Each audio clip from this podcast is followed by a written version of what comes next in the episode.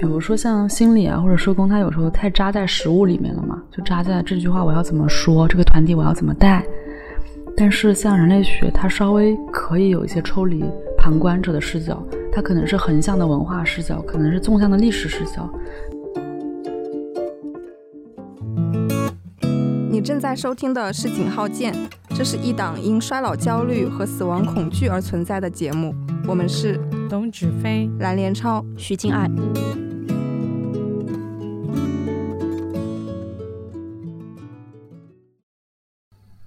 从二零一七年开始，小卡每年都会做一场和精神健康有关的艺术展览。他以社工学生小卡的身份活跃在网络平台上，聊社会工作和抑郁症有关的话题。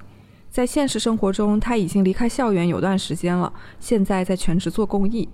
之前撰写毕业论文的时候，他尝试用民族之田野调查的方法去理解抑郁症亲历者的故事。人类学为他的研究带来了一些新视角。大家好，我是蓝连超。今天我邀请到了小卡来聊聊自己作为独立社工所观察到的时代精神健康问题。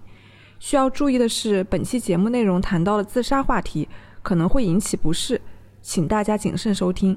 让我们欢迎小卡。嗯，大家好，我是小卡，我是一个呃公共艺术团体刺鸟栖息地的发起人。我和我的伙伴们围绕着精神健康做了很多的探索和尝试。也有着一定的经验积累。我们感兴趣的话题包括了，呃，社会正义啊，然后包括艺术和精神健康，然后也包括了大量的社会工作的实务和实践。嗯，我们是一个有着人文社科背景的团队。嗯，我们希望能够与更多的社群、更多的学科、呃，更多的人产生良性的连接。然后以互助共创的方式去呈现一个新的精神健康的途径。那首先，可不可以和我们讲一讲你之前做和抑郁症有关的田野调查的经历呀？我也比较好奇，你用了什么样的方式来寻找访谈对象？有遇到什么印象深刻的事情吗？那么最开始做这个田野是挺有意思的，因为我做这个田野很大的一个呃初衷是想理解呃经历了抑郁症的人怎么看待抑郁症这个事情。嗯，那么我就觉得这个东西可能就不是书本说了算，或者媒体说了算，而是他们本人怎么看待这个事情。有的人觉得是病了，有的人觉得不是病了，对，有的人觉得呃得到诊断是开心的，有的人觉得得到诊断压力很大。那我觉得可能就是我得先去了解。那么这就带来第一个问题，就是你要怎么去寻找你的对象？那你现在去看很多人做研究，他会发个海报，对吧？或者发条推文，我是某某学校的研究生、博士生。我找什么研究对象，请你联系我，是吧？我当时连这些都没有做，就我在一开始就觉得，嗯，就我可能我有点就是一些呃自己的想法吧，所以我觉得，哎呀，可能这样做就会改变我这个田野的气质，就是一旦你是这么招募来的人，可能就不太一样。所以我最开始还是选择了就是呃人告诉人这样的方式吧。我觉得怎么样以一个比较不冒犯别人，就要也不要那么高调嘛，也要比较润物细无声的方式。然后我就去图书馆，把所有跟抑郁症有关的书里面都加了一张纸条，就说我在做这个事情，呃，就翻的比较多的那时候，就说你们可以找我，然后包括学校的那种论坛 BBS 吧，就也会去发，就从学校开始的，这是第一阶段。而在这个阶段里，我甚至也没有去使用抑郁症这个词，呃，不是因为我觉得这个现象不存在，而是因为我不确定那些经历了这些的人是不是愿意用抑郁症这三个字看待他自己的困扰。所以我选择了教我说，如果你在精神上有困扰，或者你的精神状态没有那么好，就我大概是用这样的东西去界定它，而没有把它摁在抑郁症里面。呃，这是第一个阶段嘛。那么后面的很多事情就跟很多人做的一样，就是后面就逐渐的呃接触更多，接触更多。我也在网上私信，就网上像有一些知乎、豆瓣的一些呃就是用户吧，我觉得他们有的聊的特别有意思，我就很想跟他们认识嘛。所以那个时候就写了很多邮件啊、QQ 啊，然后也会因为某个人就特地就去坐高铁去到那个城市，然后去拜访他，请他们喝杯咖啡，哎，或者他们请我喝杯咖啡，有时候，然后就聊一聊。就那个是最最早期的阶段，那个时候就是只要有任何人愿意跟我聊抑郁症，我其实都会去聊。嗯，然后后来就可能逐渐的有一些筛选嘛，然后再到后来就是你已经知道。就比如最近两年，就其实这个田野还在做嘛，就是你可能相对饱和一点了，然后你可能就是做输出了，就在输出的过程中再去观察。就可能以前我就是倾听嘛，然后后来有一些些支持，那么现在可能更多的就是，嗯，从业者，然后就以这个角色再继续做这个田野。嗯，我感觉这个田野调查就好像一直没有结束过。就如果我们回到最开始的时候，你还记得当时出发你想要研究这个群体的原因是什么吗？因为我可能一直也在呃思考这些事情，也在看一些书，所以大概有几个片段累积在一起的时候，我就觉得事情好像有哪里不太对劲。一个是我们当时有一个呃心理系的学生嘛，他就住院了，然后我当时其实还挺呃吃惊的，对，就是而且大概知道他呃状态也没有特别好吧。然后再来就是，嗯，其实每年每个学院都会有人。有，呃，抑郁的一些表现，有的人可能有诊断，有的人可能住院，有的人可能就这么耗着。就我整体观察，呃，我周围的人，包括我自己吧，就精神都没有很健康。就大家不是没有困扰的，而有了困扰以后，其实也是缺少解决渠道的。所以我觉得这也是一个现象吧。然后，嗯，再来就是像当时我们学院也有人，呃，就可能有一些自杀的倾向啊。尝试啊，然后他得到的这么一个呃处理方式是不太妥善的，就可能对他来说不是很公平。但是作为学校方或者学院方又觉得自己做的挺对的，我觉得这个里面就有很多不太合适的地方。所以就有一个很原始的问题，就是如果你都不知道他需要什么，他是什么，那你怎么去进行所谓的介入和干预？那那个介入跟干预，很多时候其实是伤害和添堵嘛，所以我就觉得，那我得先去了解一下到底是怎么回事儿。的确是说，比如一个人得了抑郁症或者双向，你当然你不可以就从法律上，你也不可以给他一些药物或者什么，就更医学治疗方面的建议嘛。但是你还是仍然可以作为支持网络而存在的。嗯，但如果你因为害怕承担风险责任，或者是出于某种对他人的个性特质的畏惧吧，那可能这样的帮助跟支持就永远都没有办法发生。所以我应该是对那种稍微有点，嗯，可能稍微有点冷的那种氛围吧，就不是特别喜欢。所以我就决定自己要做这样的事情。嗯嗯，可能有的时候在遇到具体的问题上。人们还是挺难和他人共情的。现在社会越来越高度原子化了，大家多多少少都会有一些精神上的困扰，抑郁症也算是时代症候群了吧。不过，呃，以你的观察来看的话，你觉得目前身边的朋友大家会有比较大的精神压力吗？这些压力的源头有哪些呢？我觉得就是，如果是比较泛化意义上的，就都会有啊。就是会有人在这个时代没有压力，然后没有痛苦、没有崩溃的时候吗？我不相信啊。对我也是这个时代的芸芸众生当中的一员啊。然后，那我的家人、我的朋友们当然也是啊。所以，那这些精神困扰，有的可能来自于压力事件，有的来自于创伤，有的可能来自于疾病，或者说生理性的疾病等等。就是那那呃，有的来自于可能有一些可能是共通性的压力，比如九九六作为社畜，那么比如说呃什么亲密关系对吧？这些可能或者说父母的那个教养方式的不得当，有些可能是共通的，有些可能是呃不共通的，就可能比如像我做公益，它可能特别难，那么可能我们在助人过程当中有好奇，那这个可能是别的人不一定体会得到的，反正就是凡此种种吧。我感觉的是，现在抑郁症越来越低龄化了。你觉得这个是因为这个时代导致的吗？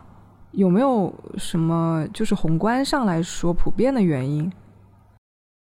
就时代的那种焦虑转化到个体身上变成压力，然后就宏观、中观、微观嘛。宏观来说，可能就是这种呃高速就进化的社会啊，然后各方面的这个就是刺激源吧。然后你要是说。呃，中观的话，可能包括像学校的环境啊，然后或者说，呃，呃，他的这种社区里面的这种知识的缺失啊。如果是到了微观，那就是家庭的教养方式啊，比如现在很多人在鸡娃，对吧？然后这个就是一种压力源嘛。然后微观，比如说，嗯，就某些教育的缺失啊，比如我们说性教育的缺失那，比如可能小孩很少很小的时候就有，就像经历了性侵或者性骚扰这个事情啊，可能就会对他影响很大，或者校园霸凌啊这种事情，那这些都是更微观的嘛，或者是中观嘛，就。嗯，然后再包括宏观，就刚刚说宏观还漏了，就是像互联网的发展啊，可能就让更多的呃年轻的小孩，他就知道自己的就是自我诊断嘛，他就会知道有抑郁症这个东西，然后他可能会去套嘛。我感觉好像每个人在不同的阶段都会遇到这种类似的问题，但有的人是不是可能没有那么强的承受能力，或者说有一些个体的影响因素，比如说可能女性她会对很多情感更敏感。就是为什么大家的反应是这么不一样？一些人直接呈现的形式就是抑郁症，而有一些人可能就自己消化了。首先就是人在情境中嘛，每个人所拥有的资源，然后能够抵御风险的能力都是不一样的。还有就是一些文化结构性、公平正义的东西。这个问题你换一个问题一样成立啊，就是为什么有的人就是穷，有的人能发财？为什么有的人贫困？呃，是他自己的原因吗？所以我觉得这样。的，首先我们不能就是想当然做这样推论啊。比如说女性为什么抑郁，那有很强烈的结构性的原因啊。因为女性不是生而是女性，对吧？就是她是作为一个，她她在很多权利上是不对等的嘛。那这种对他的呃规训也好，对他的束缚也好，当然会造成一些人呃变得抑郁。但这个抑郁是结果，不是原因嘛。所以我们与其说她是高敏感的，不如要去问。这个高敏感是从哪儿来的？它可能不太是出娘胎就有的。然后你刚刚的问题是说，为什么就是人们有这样的区别吗？那这个就是，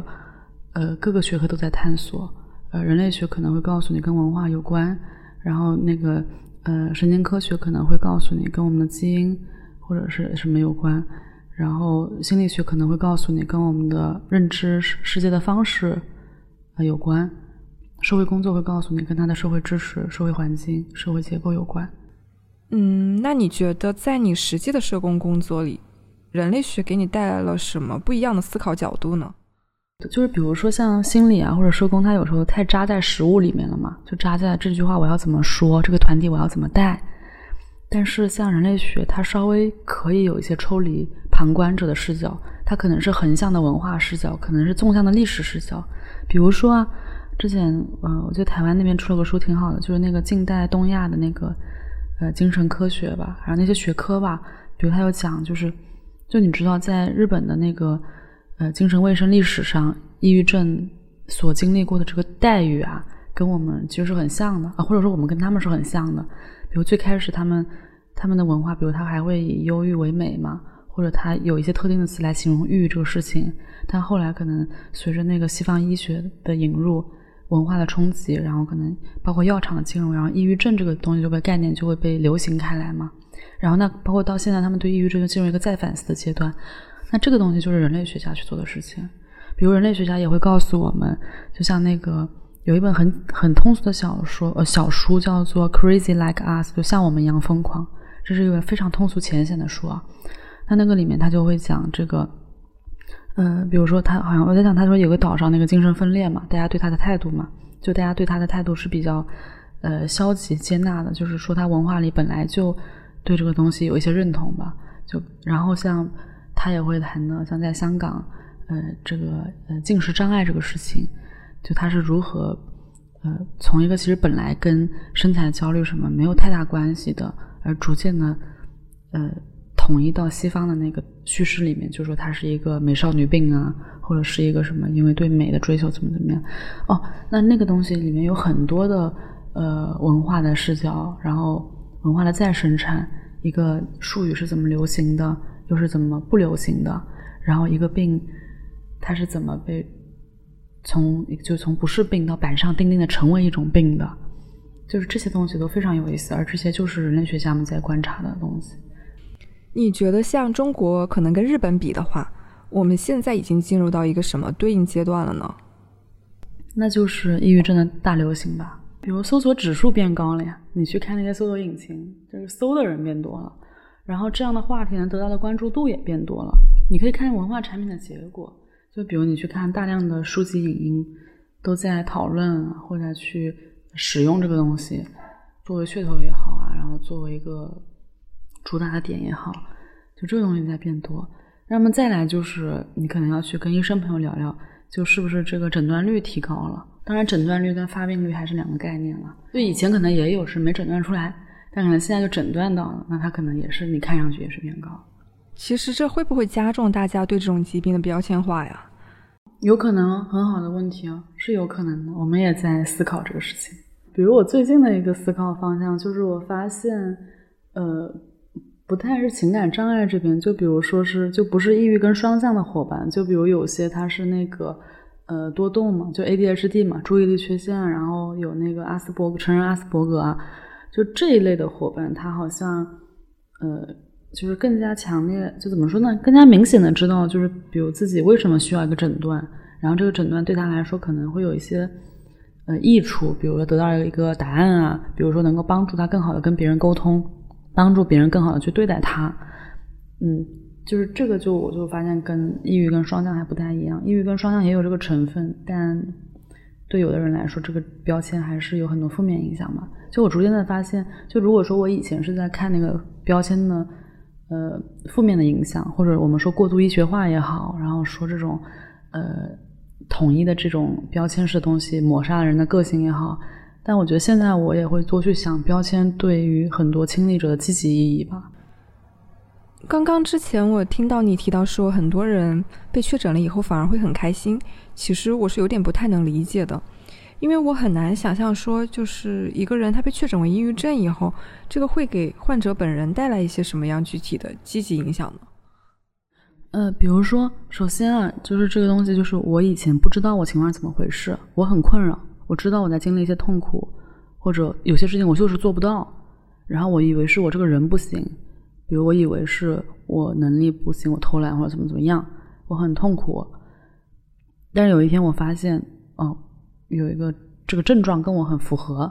然后我去了医院，哎，确诊了。我这个时候心里好受多了。我发现可能很多错不是我的错，然后或者说我发现，呃，也许对自己不需要有那么高的要求。对，这样是一种啊。然后还有就是说，我知道这个事情以后，比如别人问我，哎，你怎么这样啊？你为什么做事这样？怎么怎么样？那我就可能可能跟你说啊，我可能是有这样的情况，有些事情对对我来说可能的确是障碍，对你来说不是障碍，对我来说呢，其实挺难的，比如运动不协调啊什么之类的。那这样一来，你就能有一个比较好的说法去跟别人沟通，包括像那个什么，就像父母对孩子嘛，对孩子不说自己是抑郁症，他觉得孩子怎么样都没事，孩子一说是抑郁症，哇！医生再跟他一说，他们态度立马一百八十度大 转变，就可能以前很多都不注意嘛，现在就开始注意了。那这个可能不不见得是个坏事嘛。那如果标签能够带来一些这种更好的沟通啊，或者更尊重的沟通，那其实不是坏事。就这样的例子也有很多。说到标签化，我感觉现在九五后、零零后这种比较年轻的群体，他们对于自己的精神健康问题好像更加坦然一点。就比较愿意在网络平台上面，比如说像 B 站，就有很多 UP 主会讲述自己患有抑郁症的情况，他们也会在上面寻求帮助。为什么会出现这种情况呢？对，我们必须要认识到，就现在的九五后、零零后，他成长的环境里是有人一直在讲抑郁症这些事情的。就可能我们更早八零、七零甚至九零，他成长的环境里开始可能就比如说你小，就比如说你零到十五岁，你可能没听过抑郁症，你可能是后来才听说的。因为我们国内的这个呃精神疾病的这种以抑郁症为代表的是得要两千年以后才兴起的，不是一一开始就有的。那么零零后恰好就处在呃整个公共卫生的教育起来以后嘛，成长一代又他们又是接触互联网，他的整个生活方式就是靠互联网去维系的嘛。对我们九零后来说，互联网是一个呃本来没有，后来家里有网了去使用的。我们有从不会上网到会上网这个阶段嘛。但对于很多零零后来说，他们天然就会上网，天生就会上网。对我们来说，我们说啊，网上是虚拟的，线下是真实的。但对他们来说，有时候线上可能更真实，因为线上给他们带来了非常真实的喜怒哀乐，给他们带来成就和挫败。就他的很多东西都在线上完成，所以我觉得一定要注意到这个语境，就是一定要呃了解到，就是他们的成长的这种状态跟我们是不太一样的。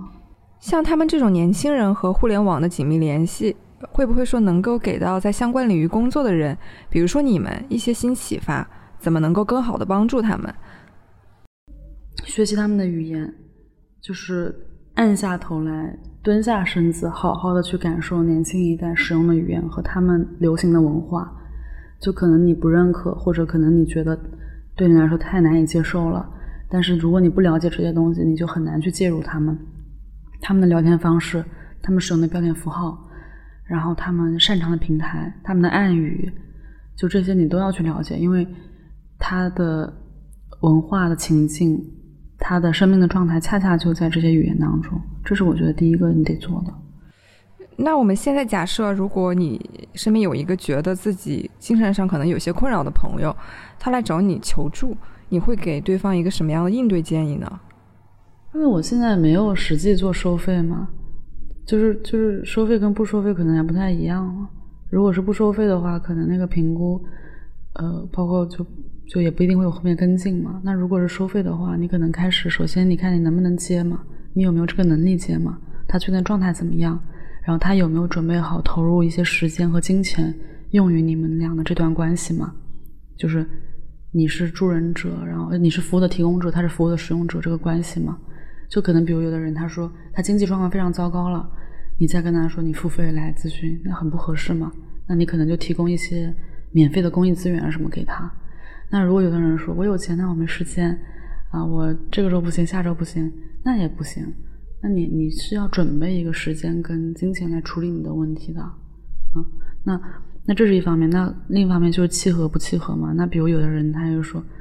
啊，我就是要找某个某个流派的或者怎么怎么样。那这种人可能就不是我的对象，因为我是更加融合的综合的手法，啊，就是这很多嘛，对，还有就是问题嘛，比如可能有一个，比如一个老年抑郁，我可能是处理不了的，因为我觉得我也这方面了解也不多啊，然后也没有特别多的生命经验。那如果可能是青少年或者校园的一些，嗯，这种抑郁，我可能还是可以去给到一些服务的。哎，我之前有看到你们刺鸟栖息地出过一个小册子，叫《精神科初次就诊指南》，还挺有意思。就是可能说对一些希望去医院看病，但是不知道实际上应该怎么操作的朋友，可能会有一些帮助。不过我感觉还有蛮多的人是很难迈过心里那个坎儿，就是说我现在要去医院看精神问题，大家多多少少还是会有一些顾虑吧，比如说会担心贵不贵啊，或者是对得病本身有一种羞耻感。啊，大家现在有个迷思，就是说精神科要贵嘛？那这个你们可以去跟症状网络的袁医生聊一下，因为他每次都会告诉我们很多社会政策的信息嘛。就是有的贵跟他是不是精神科没关系，就是比如说如果你没有社保嘛，就比如你是个没有社保的人，然后那你其实看什么病都贵嘛，因为你就没有办法报销一些嘛。就这个本身就是，就它可能不是一个说精神科更贵，而是一个对于一个。呃，处于流动中的不太稳定的人来说，可能这种医疗的成本都是高的。我觉得这个大家还是要区分清楚的。然后再来就是，有的人他点名就要进口药嘛，那那那那国产药你觉得不行，你要进口药，那这个代价是更高嘛？所以这些东西都要去综合考量。还有有些事情可能你不需要去挂专家号的，但你一定要去挂专家号，那比如你可能就是例行换药的话什么之类的，你可能不太需要嘛。但是。你非要那样，那也没有办法。就是这里面还是有很多可以说到的。我是觉得，大家很多就是，如果你想去看病啊，你就把这个都了解了解。就你有什么顾虑，其实你都可以通过我们现在这么丰富的渠道，都可以去了解到的。不行，你就去医院问一下就好了。建议多来跟我们聊聊，就是是什么坎，还有就是这个坎是不是一定要迈过去？就如果其实，嗯，你的状态是 OK，你的社会知识是 OK 的，然后你有比较 OK 的解决的方式吗，那。我觉得说这个状态当然也可以，但是我也觉得说没必要对药物或者医生那么排斥。就总的来说，就是医生他所用的方法或者他的学科，你可能觉得不舒服，但是他不太会想害你，就是没有医生是想害死患者的。嗯，可能是大家整体还是对去医院看医生这件事情比较排斥吧，因为毕竟需要在一个陌生人面前袒露自己，对有些人来讲还是会有一些困难。我感觉你其实自己也是作为另外一种支持网络存在的，就是和医生有点不太一样。你同样需要和呃很多精神健康有问题的人打交道，你会遇到一些令你感觉到有越界的求助者吗？就是你自己会怎么处理这种情况呢？比如可能像我之前就是在 B 站还退网了，就是我之前做过 B 站 UP 主，然后会上传一些跟精神健康或者跟社会工作有关的嗯视频小节目，然后比如就会出现很多人私信你求助嘛，然后一样的嘛，我们做公众号做社公益组织，就很多人向你求助，但你可能。没有办法提供到他们所需要的一些支持，嗯，因为很多人他来找你求助，他是不会给你什么的嘛，他本身资源就比较匮乏，或者他没有这个意识，但是他们又会有很多要求，我们往往做了以后是吃力不讨好，就是这个做可能都没有到说要长期帮助啊或者怎么样，可能就只是倾听或者给一些回应，吃力不讨好就是说有的人他呃把你使用完之后是没有回应的。他不会再告诉他发生了什么，那你也很担心，人还在不在，情况怎么样，对吧？然后同时你也不知道自己做了这个事情到也没有任何回音嘛，这是一种。那可能还有人会，呃，对你有过多的期待。那比如说，你为什么不回我消息？你是不是瞧不起我？嗯，然后说，嗯，或者或者有人会说，啊，你跟我想象的太不一样了，就是我说什么什么，你居然没有怎么怎么样，就他们可能会。就有些人吧，有些人可能会道德绑架你，那这些是比较难处理的，因为本身没有人付这份工资嘛，我们没有这个义务。如果说有什么义务，那也是我们自己心中的道德律，而不是任何人给予我们的义务。那其实就是我们实际上是，我们只要对得起自己就行。但是当你去做这些事情的时候，你会发现，你每天都在跟不同的人说对不起，嗯，所以这个是。很大的压力，而这个压力到了一定阶段就会爆发。比如说我在疫情期间，我就觉得很多事情做了没用嘛，然后很多事情就好不起来，所以我就，呃，也加上那个时候有一些，呃，我们过往接触过的这样的人士吧，他会形成一些骚扰，他可能就是越界嘛，有很多越界的举动，一样的，就好比你是个主播，然后有个粉丝经常给你打赏。然后有一天他跑，他冲到你家门口了，你说越不越界？就可能这个跟精神健康也没关系，就是很多领域都有这样的事情。那对我造成了一些困扰，我就有一段时间我就离开了互联网。嗯，我觉得你们精神健康领域的工作还是挺难做的。